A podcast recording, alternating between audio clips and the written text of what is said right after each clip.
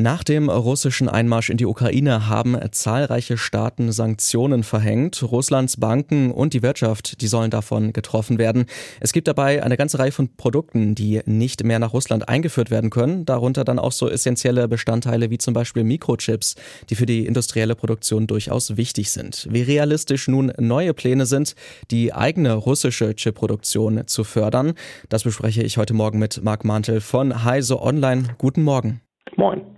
Ja, aufgrund der Sanktionen nach dem Einmarsch in die Ukraine kommen jetzt also keine Chips mehr ins Land. Äh, wie groß ist denn das Problem für die russische Wirtschaft? Ähm, ziemlich groß. Also es betrifft fast die gesamte Halbleiterbranche. Das, äh, das Problem ist im Prinzip dreiteilig. Also zum einen, viele Hersteller liefern nicht mehr nach Russland. Das sind zum einen äh, fertige Produkte, zum Beispiel Smartphones von Samsung, der der größte Hersteller, den größten Marktanteil hat in Russland, aber auch Chips an sich. Und ähm, Chip-Hersteller beliefern nicht mehr russische Hersteller. Also wenn ein russischer Hersteller selbst ein Design hat, zum Beispiel einen Prozessor, kann er den zum Beispiel nicht mehr bei Taiwan, also in Taiwan beim Chip-Auftragsfertiger TSMC fertigen lassen. Das dritte Ding ist, russische Firmen haben momentan keinen Zugriff mehr auf zum Beispiel die Prozessor Prozessorarchitektur ARM. Also ähm, die kann man lizenzieren. Das ist der Hauptsitz der Firma in ähm, Großbritannien und die haben jetzt keinen, praktisch keinen Zugriff mehr auf die aktuellen Versionen und wenn sie den Zugriff noch hätten, wäre dann, wie gesagt, das Problem, sie könnten die nicht mehr fertigen lassen, weil in Russland selbst haben sie nicht die nötigen Halbleiterwerke, um diese Prozessoren zu fertigen. Also keine Lizenzen und auch keine Möglichkeiten zur Fertigung insgesamt. Nun soll also die eigene Produktion gestartet oder zumindest hochgefahren werden.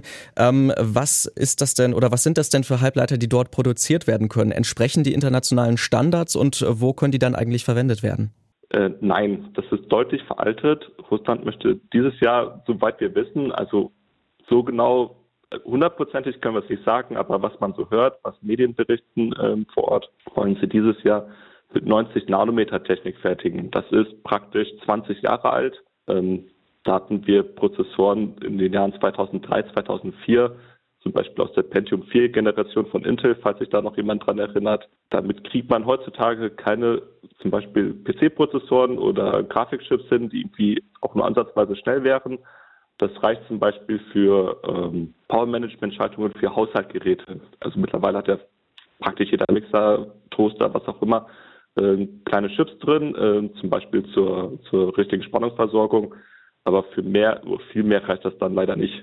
Also für mehr reicht es nicht und aus dem Grund soll jetzt ja auch eine ganze Menge investiert werden. Also bis 2030, so anscheinend der Plan, soll die Industrie dann ja auf ein kompetitives Niveau praktisch gehoben werden. 37 Milliarden Euro umgerechnet sollen investiert werden nach offiziellen Angaben.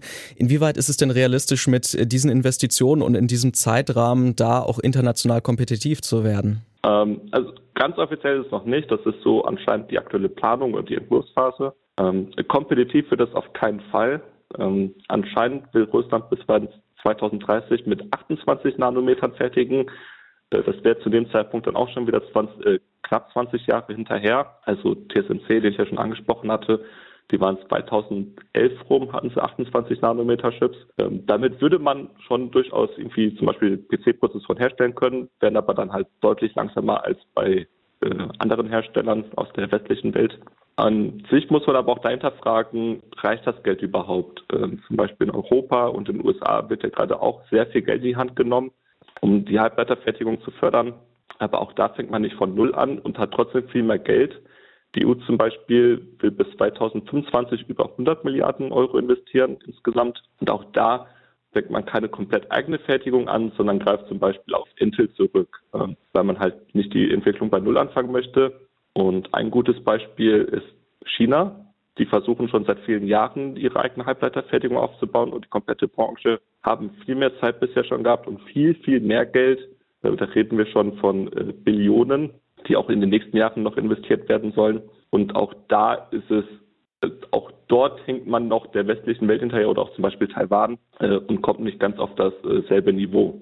Wäre es denn theoretisch möglich, dass ähm, Russland von China trotzdem was lernen kann? Also dass sich die beiden Länder zum Beispiel zusammentun und da vielleicht auch die Halbleiterindustrie in Russland von profitieren könnte, trotz dieses Rückstands, der auch in China besteht? Also China ist so praktisch das einzige große Land, äh, was die Verbindung nicht komplett gekapselt hat in der Halbleiterwelt. Also zum Beispiel auch chinesische Smartphone-Hersteller beliefern weiter russische Firmen oder den russischen Markt eher gesagt. Ähm, man kann aber hinterfragen, wie groß das Interesse von China ist, da groß auszuhelfen. Zum einen, China befindet sich gerade selbst erst im Aufbau hat momentan große Probleme bei den ganz neuen Fertigungsprozessen, weil zum Beispiel der niederländische Hersteller ASML nicht äh, nach China liefert.